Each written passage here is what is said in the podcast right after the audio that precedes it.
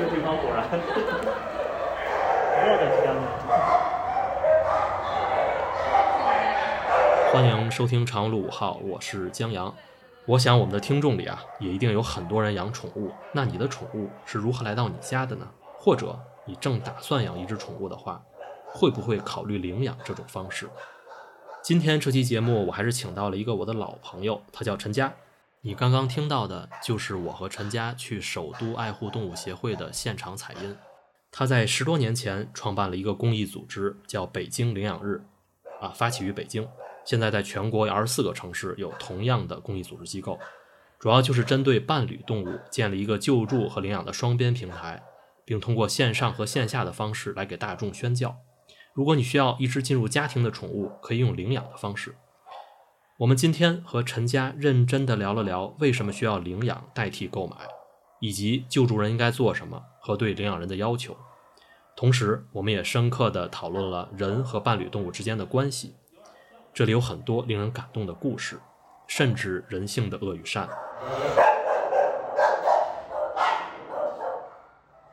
陈佳可以大概来说一下，现在北京领养日这个事情，它是一个什么样的机制、什么样的流程吗？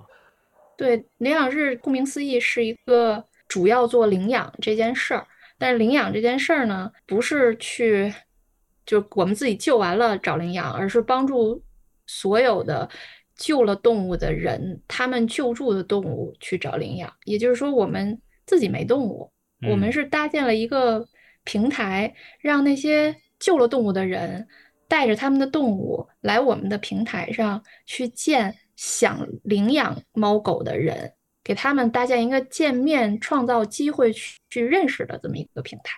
明白，就是一个双边平台，对吧？就是你是一个平台，然后这边呢是救助的救助人，然后他们可能在各种地方、各种渠道救助的这些小动物，然后到这个平台上面，你可以有一定的，其实你还是靠流量嘛，对吧？然后由领养的人从你这边把这些领养掉，就是基本上是是这么一个流程，对吗？我不知道我理解对不对？对，那么简单的，我们老自己说自己是猫狗界的百合网。猫狗界界的百合，那应该是繁育中心，对吧？我们是牵线搭桥平台。OK，OK，理解理解。坚决抵制繁育，领养代替购买。明白。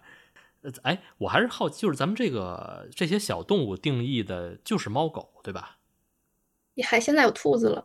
兔子，OK，嗯，现在有流浪兔子，挺兔子，兔子会有流浪的吗？嗯，对，宠物兔前几年特别流行养，因为品种我不太懂，反正什么长毛的那种兔子呀，或者是什么垂耳朵的兔子呀，就类似这种，然后就。养基本上就是养过宠物兔的人会比较容易发现流浪的宠物兔，然后救起来。但是自己家里又养不了了，所以就帮他们找领养。然后现在就慢慢成了规模，每每个月都会遇到几个。所以兔子是被遗弃的，就成了流浪兔啊。这个流浪兔绝绝大部分是被遗弃的。这个我确实还是头一次听说，没没见过。就反正流浪的流浪的小动物吧，还会有一些奇奇怪怪，你可能都。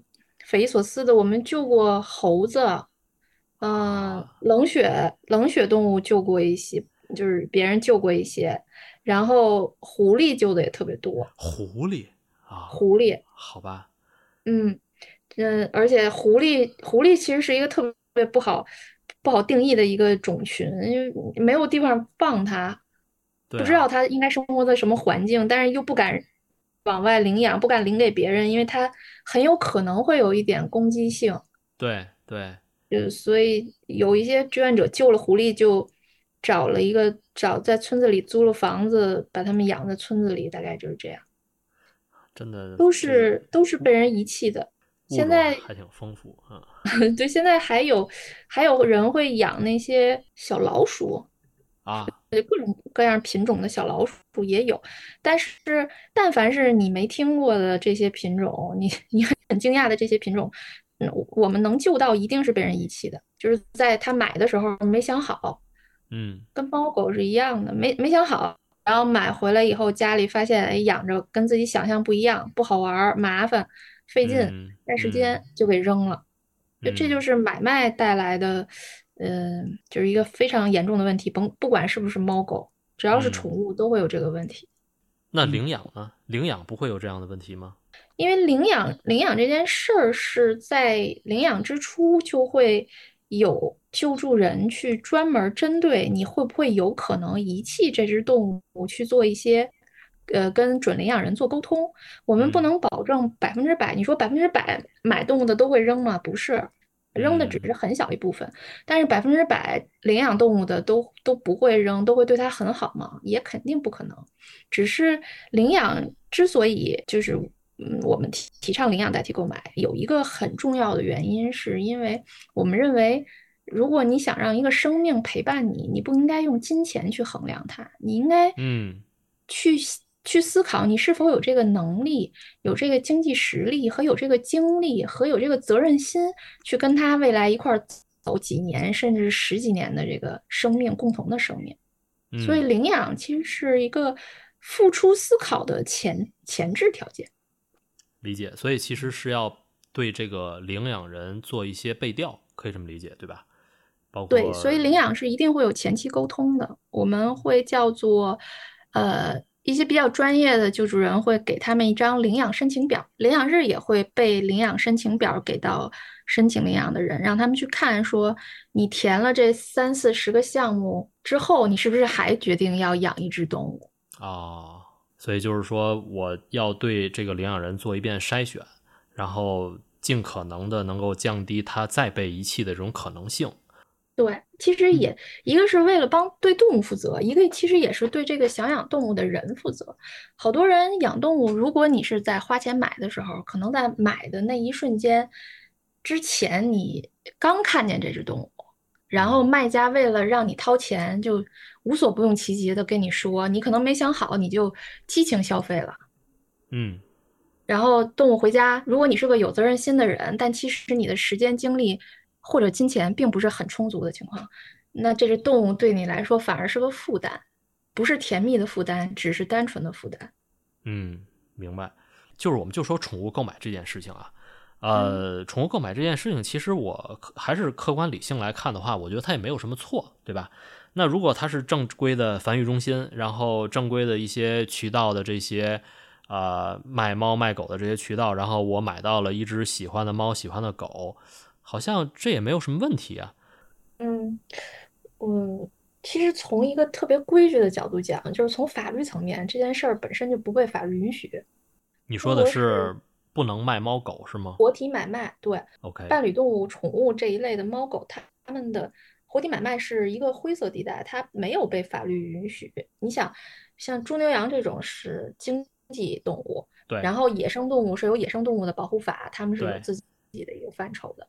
但是伴侣动物是没有法律允许它可以做活体买卖，呃，一包括不限于它是作为呃伴侣去售卖，还是作为食用肉类去售卖，都是没有这个法律允许的。可是现在这些伴侣动物都已经电商了呀，我看对，它没有法律允许，但同时也没有被法律禁止。明白，所以其实是一个空白，对吧？就是说灰色地带。OK，理解。对，嗯，那对于这个发达国家呢，比如说海外一些发达国家，这些是怎么样的一个情况呢？嗯呃，像美国、英国这种，英国是呃全球第一个有伴侣动物保护法的国家，所以他们的国家里面所有的动物，猫狗，除了有呃犬种培育诉求的这些，就是反就是相当于是叫做种类延续、种群延延续这么一种研究以嗯外，他们所有的动物都是领养的。是有哦专门的 shelter，国家认可的 shelter 是去到呃 shelter 里面填很多很多的东西，并且付费领养。这个费用不是说呃你看中了你花钱就可以买，而是你被允许可以领养之后，你还要交一定的费用。嗯嗯嗯，它是跟现在的所谓的买卖是反过来的，就是你获得了资格之后，你才可以交钱，而不是你交了钱你就能购购买到资格。嗯嗯，别人说你刚说我环境真好哎。环境巨好。但是为什么要装修成啊？就是为了形成家里的这种感觉。对哦对对对，就是猫舍是建的特别好的，就是哦一个是这还有形成家，啊，还有一个这儿不是你他们他们叫宣传教育中心吗？嗯其实它最主要的两个目的是宣传和教育。如果它是宣传，就是需要找到很多很多有名的人。我我我有些这个要灵魂发问啊，我觉得是说，呃，领养代替购买这件事情，你做了这十十几年，你觉得对于整个的这个宠物进入家庭的覆盖度能解决多少？我我说的覆盖度就是说，呃，我主观的认为应该绝大多数还是购买渠道，对吧？这个当然，这个可能没有数字统计。对，那那你觉得你做了这件事情，从一开始到现在，能够覆盖多少？说，嗯，还是说感觉到越来越多的人会接受这种领养，而不是去购买？他们在大前年的时候有一个宠物公司做过，就是宠物社交公司做过呃一个不是特别严谨专业，但是也做过的一个全网调研，有一个呃上千个数据的样本的这个调查，大概大概是狗的领养数据。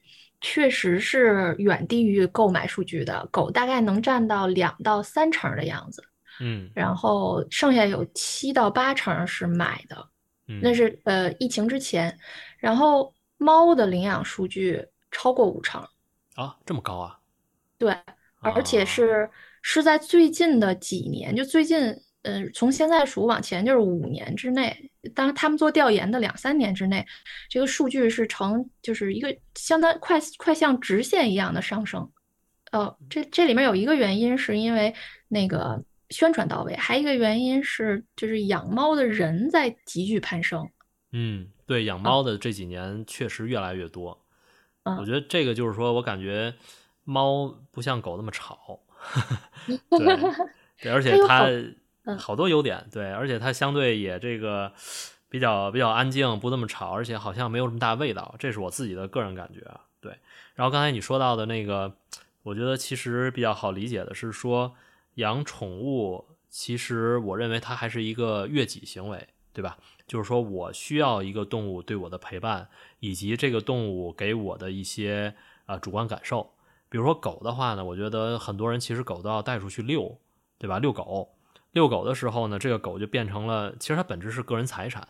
对，如果我们非常客观来去理性来看这件事情，啊，那这种个人个人财产来看的话，就变成了一种炫耀的一个东西，对吧？那可能他就要买一些品种比较好、品相比较好的狗，然后这样出去的话，才会有这种社交货货币的价值，就是它变成了一种炫耀的资本。哎，你看外边遛狗，哎，我这狗什么纯种的，什么什么品种，对吧？这个就会更多的人可能去购买啊，因为领养的狗可能啊，我觉得大多数可能在品相上、在品种上没有那么好，但是猫呢，可能是一个它就是居家的一个在家里面陪伴的这个动物，可能它也大多数是不会出去遛的，所以可能这种领养的这个概率就会比较多。这个是我刚才听完你说的这个数据之后，我自己的一个主观的一个认知，不知道是不是这样。我之前做过一段宠物社区，就是跟人家玩宠物社区，会有一个非常明显的迹象：养狗的人在社区里面几乎不说话，就跟现在，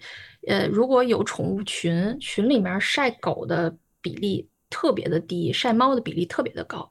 嗯，就是养猫和养狗的人都有社交诉求，只不过嗯养狗的人的社交诉求可能是，嗯，出门儿跟人嗯面对面，线下，然后。嗯对，然后实际上的接触，但是养猫的人的晒猫的这个比率在在群里面特别的高，每天如果不看活跃的群，一天就是几千条几千条的，全是猫猫片儿。明白。他们也有很强的社交诉求，只不过是线上。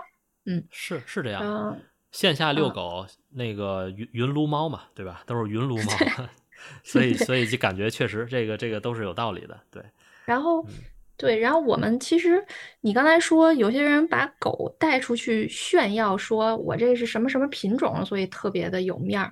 我觉得这个可能也确实跟咱俩身边接触的人，嗯，人群不太一样有关。就我身边很多很多人养着纯种动物都不太好意思，是就就跟别人打招呼，因为这个是买的。但是就是好多好多，包括明星啊，包括很多呃公司的高管都是哎自己领养的动物带出去，就很就就觉得自己非常沉稳有自信。就有一个不是特别恰当的比喻，但有点像，就是七八年前你看到那些穿着满身 logo 名牌的人，一定都是不太。嗯，不太有社会地位的人，我 觉得，我觉得你对我有误解。我我我我我说完啊，就是我觉得，反正至少以前咱们在时尚公司的时候不也是吗？就真正满身 logo、穿满身 logo 的人，一定不是时尚界的达人和特别有名的人，嗯，很少，除非超级限量版是个满身 logo 的，否则绝大部分的仿仿各种大牌儿全都是满身 logo，都是。都是发给那些不自信的人，卖给不自信的人，还是仿品。但是就就见了多少很有名的人，出门就背一帆布袋儿。所以就我我觉得，越是自信的人，越不需要这些外界的东西给自己一个加持。是这样，是这样。嗯，就是不自信的人才需要这些外表的东西来去撑自己嘛。你要进来吗？我进来。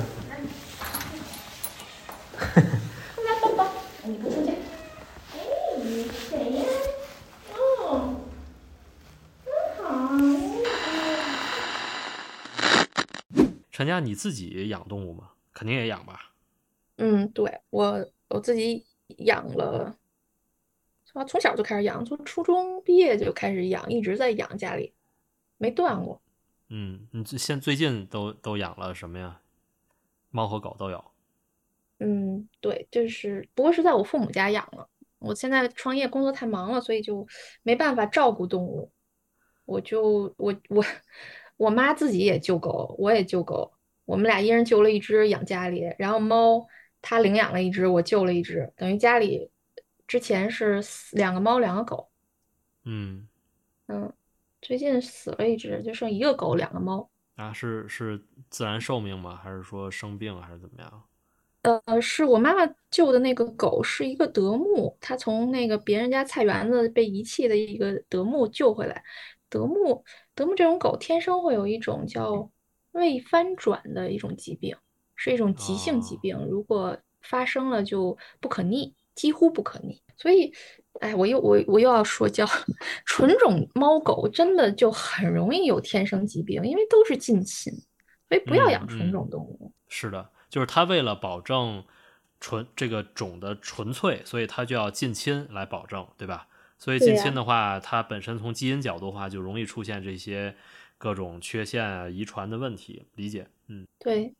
你们知道折耳猫吧？知道，就是耷拉着耳朵那个是吧？嗯，对，那就是非常典型的人为繁殖加近亲繁殖得出来的，嗯，病态的品种，也不被世界认可的一个品种。嗯，但是因为有市场需求，对吧？对，它是纯粹市场需求产生的商品。嗯。我记得刚才你还问了一个，你说那些卖动物的人，那他们卖也没有什么不好的。如果我就想养一个纯种动物，我就到他那儿买，买回来不就皆大欢喜吗？但从我们的角度，就就是你喜欢一个什么样品种、长相的动物，这个很正常。人都是有自己的善恶美丑喜好的，这很正常。可是你卖，并且。呃，是在中国的这样没有任何约束的情况下，你靠什么去约束他们不要在几代之内近亲繁殖？靠什么约束他们让这些纯种繁育动物能够有很好的生活环境？你靠什么约束他们在呃养这些纯种动物的时候能他们提供什么优质的粮食或者是干净的环境？没有约束啊，没有约束，那这些动物对于卖的人来说只是纯粹的商品，不是生命。他们对于生命没有任何敬畏，理解。商业追求效率，然后追求那种，呃，大家就是追求交易，所以品相好还是不好，其实有时候不是人的审美决定的，而是商业决定的。对，他们给他做了一个定义。对，那我们我你不是原来看过我那个一席的那个演讲吗？嗯，不是我我我们是真的见过特别特别悲惨的繁繁育地。怎么怎么怎么悲惨？一个九平米的房间里面有将近一百条的小泰迪，九平米，天呐，就是一个一百对，就很小的一个笼子，可能也就是三十厘米见方的一个笼子，从从下往上落那种，就是为了繁育是吗？对，就从就是这些狗除了交配的时候，就根本不可能出这个笼子。嗯嗯，就类似是这种的形式，这个可能稍微极端一点儿，但是绝大部分的买卖纯种动物的地儿都脏乱差的要命，非常要命。嗯所有的繁育的，就是不停的要去生猫狗的那些繁育犬猫，它们都身体状况极差，是能理解因为。它是商品，它就一定要压缩成本，提高利润，对吧？对，所以其实那这些环境可以省掉的，它一定会省掉，就是这样，这很好理解。对，因为他们是商人，他们是要提高利润的。对嗯如果你们原来接触过买卖，你们有有听过一些看似很有良心的卖猫卖狗的人说，你买这只动物，你买这只狗回去，你放心，一定没病。如果有病，你拿过来，我给你换一只。嗯，嗯，听过这样的吗？没买过。对，我 也你真棒没买，我也没买。就是有好多人，有好多买猫买狗的人，他们不是不是故意的想去伤害生命，而是他们没想过这只被换回去的动物会怎样。嗯，啊，你这么一说，感觉好可怕呀。是细思极恐，简直了。对，你说说它会怎样啊？这种这种退换货的，啊，那个退换货回去的动物没有一个，也退回去的动物一定是因为它身体有问题，就是要不然就是伤，要不然就是病，嗯要不然就是缺陷，一定是跟医疗相关的。但是它们是商品，嗯所以被退回去的动物一定不可能接受花钱的治疗，等待他们的只有死亡，没了。我们我们原来就刚开始做救助的时候，那时候通州梨园狗市还在呢，就就每次去门口的墙角边儿上，一定有各各种各样尸体，哇，又猫又犬的。对你刚才你说了这些，对，就是我觉得对我我收回来刚开始我的一些疑问，就是说，呃，所谓的繁育中心，然后我商业渠道去购买，其实简单的来说的话，我去购买这件事情，呃，猫狗其实它就是一个商品，嗯。对吧？但是嗯。领养代替购买这件事情，是真正给这些动物赋予了它的猫格和狗格，我觉得，就是它不是人嘛，嗯。对吧？它它嗯。是一个，它至少是一个值得尊重的一个生命，我觉得。对，嗯但是如果它是购买的话，它真的就是一个商品，就像刚才你说的这些问题都都会出现。嗯，对，因为商人他其实不会考虑这么多，我就是拿你来挣钱的，嗯我就是要用一个最小的空间来繁育更多的这些小狗，然后把它卖掉就 OK 了，然后我赚钱就行了，别人那跟我也没关系。对，对，啊对，但是领养和这个就就是从救助再到领养这件事情，其实是说对一个这种小动物的一个生命的一个尊重，我觉得对，特别是这些伴侣动物嘛，其实更值得去尊重的。嗯嗯我我们我其实这十年学到的学到的一个特别基础的事情，是真的是学到的。我我觉得就是每一个生命都重要，都要嗯受到尊重，不一定说我就是我就是，比如说国家法规吧，从法规法律法规的层面讲，所有的生命它都值得对被正常的，就是被正常对待。比如说，呃，猫狗，它是应该，呃，就它成为伴侣动物的时候，它进入家庭的时候，它是应该成为你家人的一个形态出现。是的，如果是野生动物，那么它应该是成为一个，嗯，互相不打扰，跟人类互相不打扰的一个存在。那如嗯果是经济动物，我们我们并不是反对杀生，我们是认嗯为应该尊重生命。如果是经济动物，那那它应该是在国家法律法规规定的，呃，合格合理的这种方式下，它们才能嗯够成为食品。对，就对对，就就嗯，我们扯我扯远点儿哈，你们啊，你愿意是的，这个。这个这个我觉得也不远，其实就是这样。这个我之前是看过，就是说在发达国家这些呃经济动物，就是吃的这些肉，实际上嗯他们也是有一些法规，就是说怎么去屠宰啊。嗯对，好像是是说这种屠宰，就是因为大多数的西方国家、发达国家，他们都是基督教徒嘛，就是这种屠宰一定不能让动物过于痛苦，对对对就是就是一一次搞定，对你别对对别这种慢刀子割肉这种方式，对，对，我我我真的想说一个稍微远点儿的话题，你们你们随意哈，就是嗯。就是好多年前你们有听过熊胆这件事儿吗？啊，知道，对，这就啊很残忍，对，因为就是。就药用为了，然后直接插着管活提取嘛，但是我还是想听熊胆它是怎么来的，因为我因为我之前我也没有了解过。啊，对对，但是最最近这几年可能确实是没有，几乎很少了，非常少。就是呃，四川有一个呃黑熊保护基地，是呃它的它的这个保护的组织叫 AAF，是亚洲动物保护基金，他们。他们是专门儿在从去上个世纪的八九十年代开始，从各种的山里面去救助被人长期就是长期用作活熊取胆的黑熊。啊，所谓的活熊取胆，就是抓到一只黑熊以后，把它关在一个跟它身体长宽高几乎一样比例的铁笼子里面。它它在笼子里面不可能翻身，不可能卷卷曲，不可能有任何的嗯动作。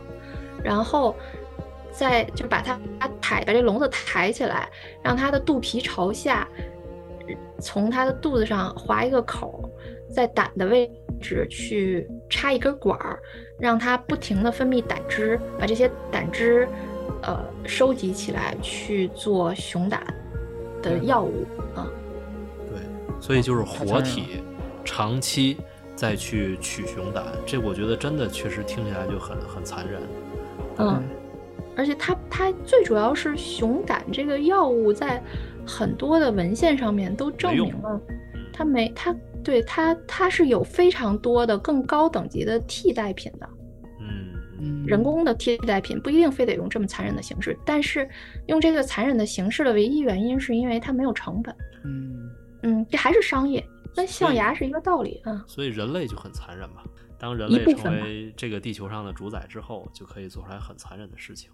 真的是一部分。就就我这十年，我认识了，我们一直在说做流浪动物救助这件事儿，确实像你说的是越级，因为我能够认识到我这十年之前，我上上上学的时候，或者是一开始的工作的那时候接触的人，嗯，就没有接触过这么多正能量、有善意，呃，以善良的好人。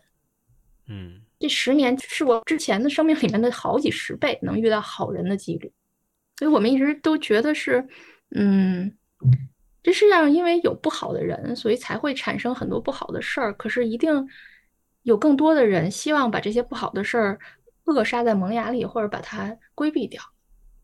你我们我们一直害怕很多人说看到这世界上有恶，有特别残忍的事情，那么就诅咒世界。不，我们希望你。与其诅咒黑暗，不如点亮烛光。这不是你的微信签名吗？这是这是中央电视台张悦老师跟我说的话，我就觉得这个话简直太好了。是一到对这句话确实很好，因为我看你微信签名，我之前你呃挂了很久了，对吧？这应该是这句话。啊对，我觉得张悦老师是。是那个半边天的那个主持人吗？啊，对嗯，哇，对，张悦老师是一个特别坚定的动物保护主义者，他他他现在也是一一个中国一个动物保护基金会的理事长啊。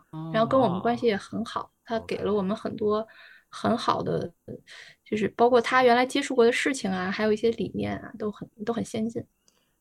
嗯，刚才聊了很多特别沉重的，陈佳，咱们聊聊你这个领养代替购买的这件事情怎么来运作的？你刚才你也说到了，比如说中央电视台的一些人啊，你可能我也知道，你之前也有很多明星来帮助你做这件事儿，对吧？就我还是我那句话，我觉得，我觉得你做对了事儿，就会老遇到就是相似的人。得道多助，你你你能你能想起来我们领养日有过哪几个明星吗？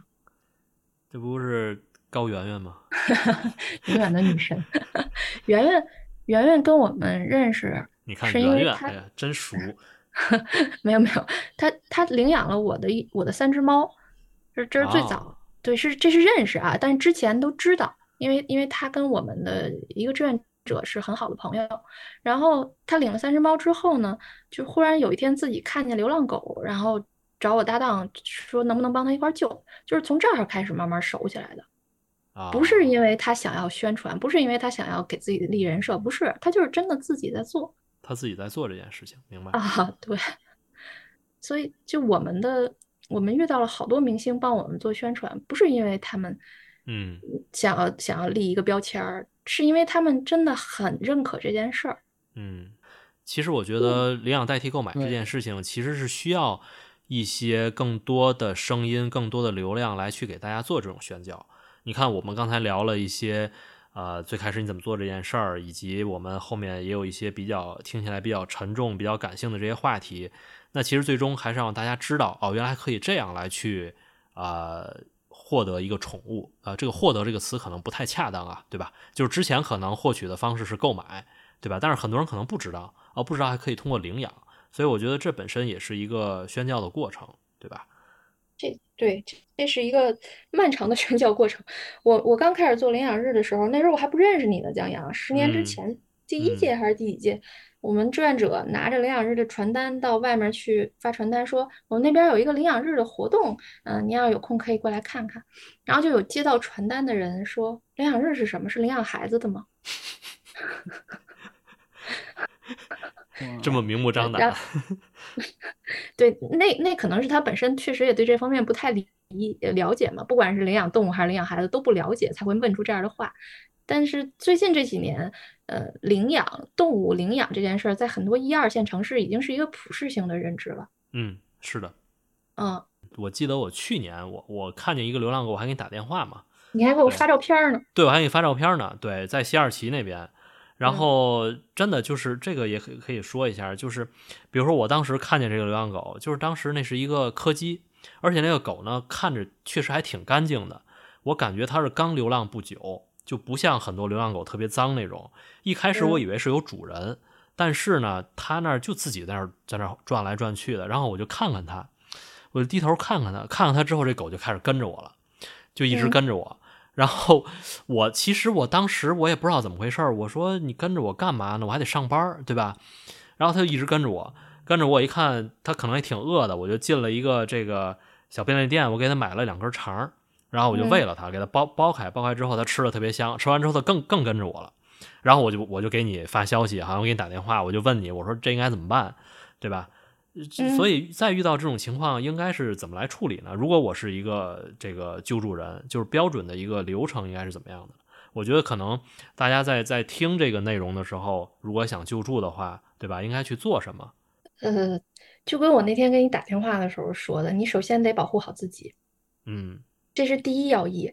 嗯，流浪动物特别的多，但是你只有一个，别别突然就就就觉得它可怜，觉得它可爱，就抱抱它，摸摸它，你不要，先保没摸它啊，对，先保证你自己的安全，确定它是嗯对你慢慢的去接触一下，对你不会产生伤害，不会有攻击性，然后你可以尝试着嗯，如果是猫的话，可以尝试着把它放在箱子里。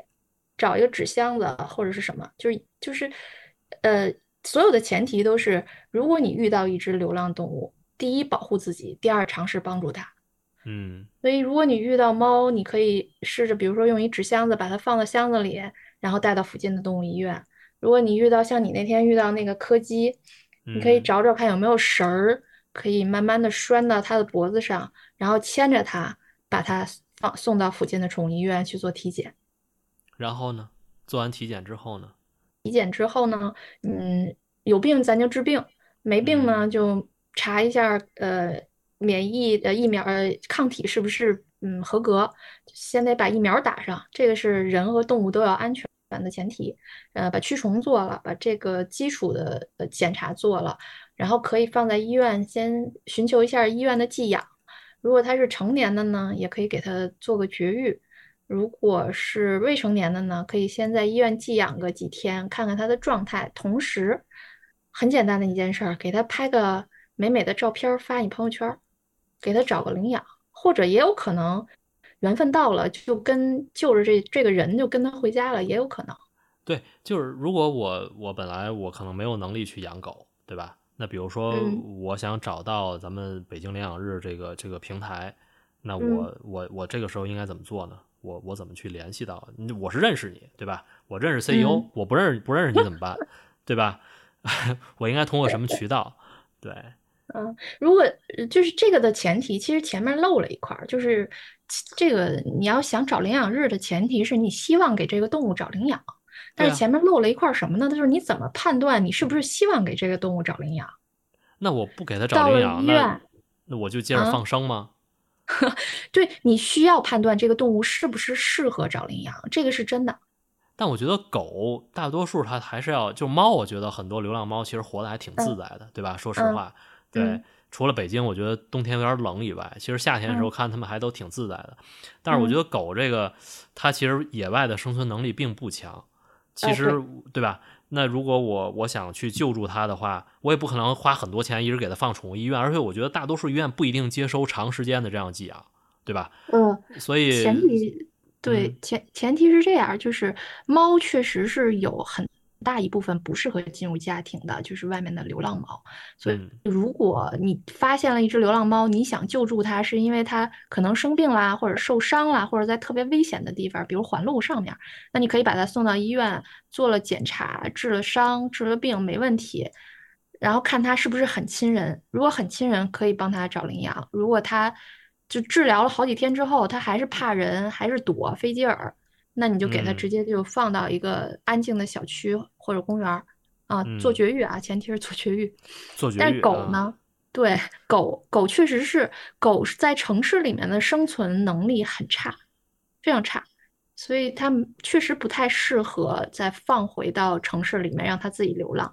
可是也不是所有的狗都适合进入家庭，你需要先判断它是不是亲人的，对人没有攻击性。如果它对人没有攻击性，那可以帮它找领养；如果它不亲人，比如说它对人有攻击或者对自己有伤害，很害怕，那可以，先尝试找一些郊区的呃寄养小院儿，先让它跟人生活一段时间。就那种寄养小院儿是很有经验的，可以在网上找一找。嗯哎呀，扒着窗户叫，你看，你看他，他扒着窗户叫啊。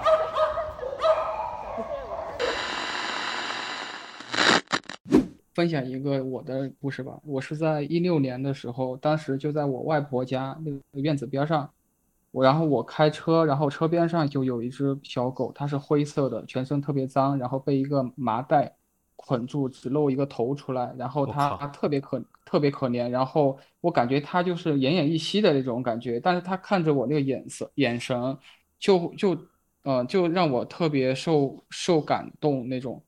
然后我其实在此之前，我从来没有想过我会在路边去救一只小动物，就一个我不认识的小动物。然后但那一次我就我就特别激动，不知道为啥。然后我就拍照，我给他拍照之后，我就按就是在微博上我就发，我说那个就是雅安小北小北街，当时我在雅安嘛，雅安小北街就是卫生执法支队里边有一只流浪狗需要收留。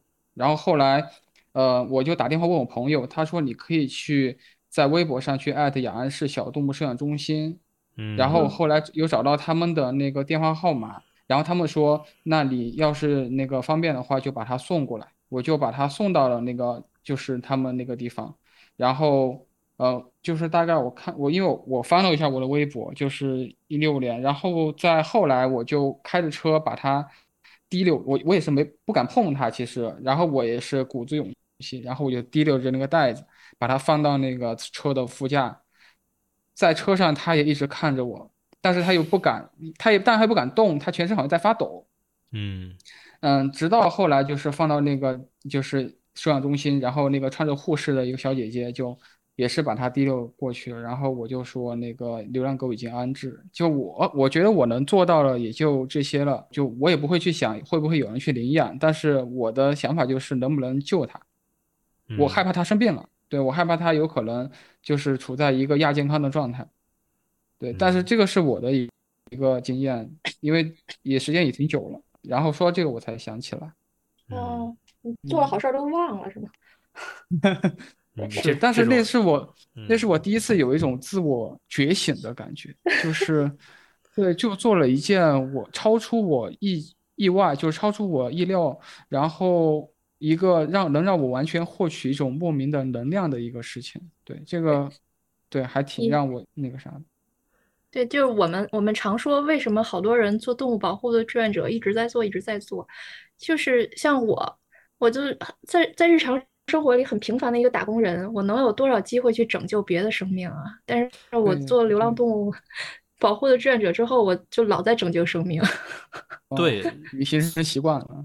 所以但是对于我而言是这样的，就当时在路上，就是走来来往往有很多人，但是他们第一反应是躲开，因为又脏，然后整个人毛都是本来是一只白毛的狗，但是它的毛都变黑了，变灰了，所以很多人其实要么就是没看到，要么就是躲开，就是能去把那个提溜起来，然后去为他去做那个事情。我觉得当时我跨跨越了一个很大的一步，但那一步我也说不清是啥。但做完完之后，整个人感觉是特别，就有一种说不出的那种激动，还有一种嗯兴奋，还有那种怎么说呢，成就感啊。这个嗯挺你很棒，就你真的很棒，就很少有人能迈出这一步，能去做救的这件事儿，真的，真的，你真的很棒。是我我其实上次就是你刚才思睿说的这个，我觉得就是你是把它真正的完成了这件事情。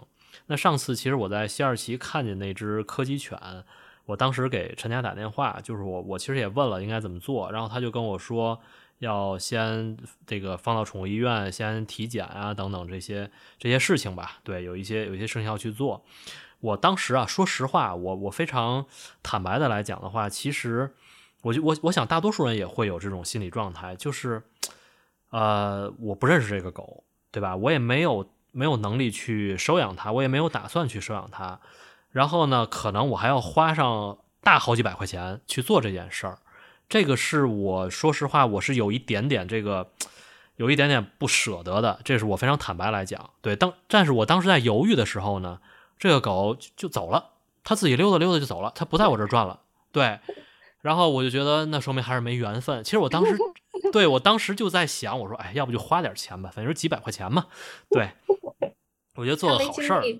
对，他他没等到你的思想斗争结束。对，没错，我真的是有一段时间在思想斗争。说实话，我毫不毫不隐瞒的是，我思想斗争就是在我想不想花这钱，因为我觉得，哎呀，好几百块钱呢也是，对吧？这个这个，我我救一个我跟我没关系的，对，这个是，但是我相信很多人可能在这个地方就会有有犹豫，对吧？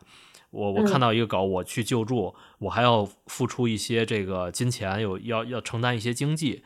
那在这个这个动作当中，可能会有人就会犹豫。你有想过这个事儿吗？就是像思睿说的，他站在那儿，他看着那只狗的时候，他觉得那只狗的眼神儿对他很有触动，但是他站在那儿的时候，身边来来往往很多人，压根儿就好像没有看见这只狗一样。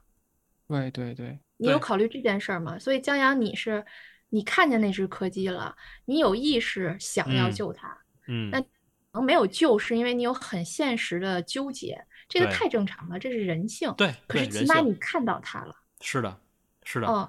会有很多人没看到，对，对，很多人就当它是空气一样就路过了。是的，嗯，是这样然后我们我们就有很多领养人特别搞笑，就说为什么我养了猫以后老能见着流浪猫？我养猫之前想捡一只这么难呢？孕孕妇效应这个孕妇效应啊，对对对嗯，是这样，是，就当你当你有这个意识，在思考要不要救它的时候，其实你已经，嗯，就你已经比很多人在这方面已经有一个前进了一步了。是的，然后像思睿这种，他已经就行动了，付诸行动了。嗯，那那就是更进一步，那还能不能再进一步？其实刚才思睿说我没我没插话，因为呃，我不知道你那个城市的小动物保护协会是不是有政府，就是政府注册的，是不是有政府的支持？因为有很多城市是，呃，政府注册的协会或者机构有政府的资金、呃场地、规则的支持，对那个城市对流浪动物也很包容，就好一些。嗯。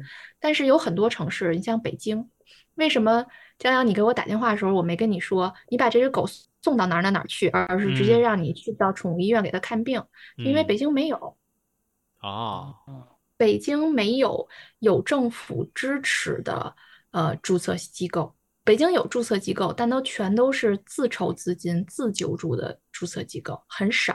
每一家机构注册的都就是都负担很重，要给要给很多流浪动物去做救援，还而且在注册之外，北京可能有个四五家注册机构，在注册之外，北京至少有上千家民间的自发的筹建的救助小院儿，全都是自己做的，叔叔阿姨带姐，嗯甚至还有嗯很年轻的姑娘、小男孩儿，他们自己做了一个救助小院儿，自己救的狗就放在小院儿里养。嗯很多，嗯，所以北京至少在北京这个城市是没有任何的机构协会是可以无条件的接受你看到的流浪动物的。我们通常嗯管这种就是，如果只拍照发微博说这儿有一只流浪动物，谁来救救它？我们通常认为这个是键盘侠加道德绑架。嗯，道德绑哦架，明白。嗯嗯，谁要看不下去了，谁谁去救？那么，那发发微博这个人想过救的这个人，他会承担多大的重量吗？是的，确实是是这样。而且，就我所知，我都不知道思瑞的城市是有政府支持的。反正我能知道的，中国有政府支持的协会特别少。成都有，还有哪个城市有啊？嗯，好像宁波有，我不太，我不太，不太，不是特别熟。嗯，就是嗯政府愿意去提供一些资源，去帮助这些流浪动物，不是很多。对南方城市多一些吧，可能感觉啊，嗯嗯，其实还是看每一个城市他们自己的这个建设规划。嗯嗯嗯，像成都的成都的那个呃启明小动物保护协会，它你也不能说他是完全政府支持的，他们还有很大一部分需要自己去筹款。可是至少政府在呃他们救助流浪动物的时候，会给到很大的呃资源的帮助，比如说呃呃呃你要想要叫那个嗯。社呃，就是就是，比如说像幺幺九这样的，去帮你从树上救一只动物，他们是很容易找到的，类似啊，类似是这种。嗯对，就这种就已经提供很大的便利了。包括你啊、如果这只狗没有救下来，呃，可以申请呃政府帮我们做一些这个呃附近的疏导。所以救救救助流浪动物是一个特别特别大、特别事儿特别多的一件事儿。但是我们做的北京领养日其实只做了救助流浪动物里面很小的一块事儿。嗯只做领养，我们不做救，不做医疗，不做寄养，只做领养。嗯，其实刚才我就是说，你看我这种人性的纠结，对吧？呃嗯那那其实你在最开始你在做这件事儿，你你自己其实也要也是要自己来去自掏腰包来救很多动物，对吧？嗯，对，那到后面也会有一些这种募捐吗？因为你这个平台需要一些资金吗？还是说完全啊、呃不需要一分钱来去做这件事儿？呃，嗯，我自己救助的时候，呃，一个是自己掏钱，一个是朋友就愿意帮我分摊，他们不嗯。叫不叫募捐给我，他们是愿意跟我一块儿救。明白？哦，所以刚才刚才我说，呃，如果你是一个小白，你想给动物就是怎么救，我说到后面是，如果你想给它找领养，其实你第一个想法不是找北京领养日，你是先嗯。发自己的朋友圈儿，嗯因为因为每一个人自己的朋友圈在救助之初都是特别纯粹的，你身边会有很多跟你很像的人，在看到你朋友圈的时候愿意帮你。说实话，确实我是在朋友圈里面见过的，见过别人发的。嗯就你这么一说，我想起来，确实是有这样的事情发生。对，嗯嗯，对，说到这个，刚才一直在，刚才也说到了，就是啊、为什么要给动物做绝育这件事情？对，特别是这种流浪动物，就这个嗯的核心原因是什么呢？就是为了防止它在它有它有下一代继续受苦吗？是这个意思吗？啊，不是，他下一代继续受苦这个事儿，在城市里面已经慢慢在好转了，可是还是要推行绝育，因为有两个原因。第一个原因是流浪猫的繁育能力是极强的。呃，有一嗯个极端的例子是，如果不给流浪猫做绝育，一年之后它的呃他的子子子孙孙加起来可能是一个呃是一个什么量级呀、我有点嗯忘了，反正是一个非常恐怖的量级，就他们的繁育能力很强，一胎七八个，一年生两胎，然后他们的子子孙孙在半岁的时候又可以开始生了。周期短，数量大，嗯，对，然后这个是对于环境，尤其是城市环境是有很大的危害的。如果流浪动物太多，确实对于人的生存是有侵占的。是的，啊，嗯嗯然后这是对人的来说，绝育是很有必要的。然后对于猫狗来说，绝育对它们是健康是有好处的。，OK，它们是，就从从动物医学上角度来讲，它们是四腿着地的动物，它们跟人的结构是不一样的，所以尤其是呃母的猫或者母狗，它们在两三岁之后，如果不做绝育，就非常容易有各种各样的猫狗的妇科疾病。哦，这样，哦明白。对，嗯这个我觉得这个后面可以不剪进去啊。这个其实我我也是想去在这儿去，但我觉得这件事儿又变成了人，就我觉得你去给猫狗做绝育，其实是反它自己动物性的。就是动物性这件事儿，我们真的讨论过。呃，从人的角度讲，它是那你做这件事儿，完全就变成了人家要去强加于他的做的一件事儿。OK，可嗯能某一个角度来说，为了他的健康，对吧？嗯，但是它的动物性，它是需要有有有这些繁衍后代的这这些事情了，对吧？为什么呢？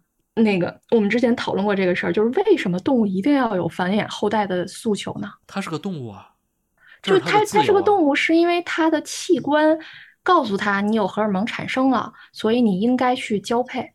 但是如果它没有荷尔蒙产生，它的器官没有这个指令给它呢？就自私的基因吗？就是它的它的繁衍是不是思想决定的？是它的器官决定的。它如果这个器官都没有的话，它就根本就没有这个想法。嗯他又没有说说那个延续这个种群的一个重大责任，他真的需要交配吗？嗯这是个问号。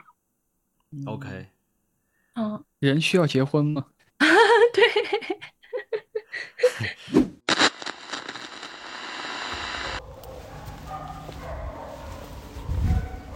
确实狗叫太吵了，这个啊，而且我个人会偏向喜欢猫一点。安静是吧？那所以，所以其实陈家这个领养日做这件事儿，有什么你觉得印象比较深刻的一些一些故事吗？我们原来嗯。有一个领养人，嗯，他那个因为自己的生活习惯的问题，跟他的母亲就是好几十年不相往来，不说话，然后最近的几年才开始慢慢的说一年能见上一次，都在一个城市，都在北京，才能见上一次，但是也不说话，不在一块儿吃饭，特别那个就是就是关系特别不嗯好。然后这个领养人正好在领养日领了一只狗，领了一只狗养了呃有一阵儿时间，然后为了这只狗，他要去跟他妈妈打交道，因为他有时候出差，他是一个呃五百强的一个高管，他有时候出差没办法，狗就得放他妈妈那儿。后来，后来他就跟他妈妈说，这个狗是领养的，他妈妈当时就有点不太能理解，说怎么还能领养呢？嗯然后就大概半年之后，呃，我们领养日又在他们家附近做了一场活动，然后这个这个阿姨就跑到领养日现场，跟我们的一个志愿者小姑娘聊，说为什么这个动物还能领养？然后那志愿者的姑娘又给她聊了好多我现在给你们说的一些事儿，说小动物怎么样怎么样。然后这个妈妈回去就开始接纳这只狗是他们家的一份子了，嗯，然后就很神奇的跟她的闺女就在很短的时间内就冰释前嫌了。嗯，就是所以其实对嗯领养这件事儿，改变了两代人以及母女关系。嗯对，就是他妈妈就放下了很多事情，就是说嗯一个原来想象不到说狗还能领养，然后就就忽然不知道是跟我们志愿者聊了什么事儿，但是就觉得好多事儿都放下了。嗯嗯，挺好的。哎，对，前两天他们还发了一个，就是有一个有有一个姑娘，她领了一只小猫。为什么领这只小猫呢？就是因为她十年前在欧洲留学的时候买了一只玩偶，然后就是那个毛绒玩具。嗯嗯那个毛那个毛绒玩具长得特别犀利的眼神儿，然后是个警长，然后鼻子旁边儿有两颗媒婆痣的一个毛绒玩具。嗯结果他就这十年，嗯，跟当时跟他一块儿买猫买这毛绒玩具的男友结婚，生了两个孩子，还跟朋友念叨说，如果我要养猫，一定要养一只那个跟我长的这个玩长得一样的，对，嗯，然后就真的领到了，就今年五月份领到了个一模一样的。嗯，这就是天注定，嗯，缘分，这一定要养，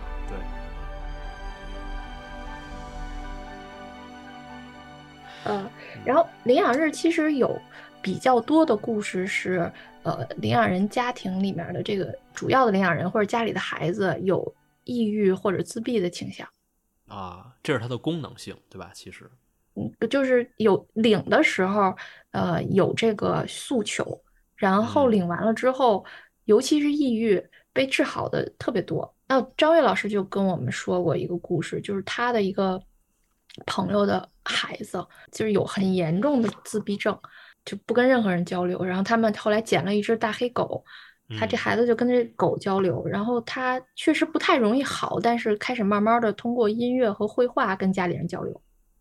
嗯，所以其实这也是这些伴侣动物的一些对人的这种功能性带来的一些价值。我嗯我爸就是因为那个十年多前住过一次院，脑梗，然后嗯半身不遂了嘛，嗯半身不遂就很严重的半身不遂，走路真的就完全不太行，然后也不跟人交流，每天睡个二十个小时，嗯也嗯不出去遛弯儿。后来就阴错阳差，我们家养了一只狗，从我我舅舅给我们的。养完了以后，我爸就为了要遛这只狗，每从每天下楼两分钟、五分钟，到后来下楼十分钟、半个小时，开始溜圈儿，开始跟人说话。别人说：“哎，这小狗好可爱呀！”它也跟人交流，说：“啊，我们那个，嗯，叫什么名儿啊？然后男孩儿、女孩儿啊，开始交流。然后现在就跟正常人一样了，恢复的特别好。所以我觉得狗对我是有恩的。是的，是的，确实是。行，时间也不早，嗯，嗯，谢谢谢谢陈老师，早点休息，辛苦了啊。好，拜拜拜拜。啊，那拜拜。好嘞好，先这么着，拜拜。这里是后期的思睿，我们已经在 show notes 里放了一些领养日活动的照片，方便你感受活动氛围。你还可以参加附近的领养日活动，亲身体验领养日文化。后续有机会，我们还会请到陈佳老师来节目做客，继续分享人与宠物的故事。我们都希望有更多人知道领养伴侣动物的理念，也欢迎你把这样的理念告诉身边的人，让善意在人间有更多传递。这期节目就先到这里，我们下期再见。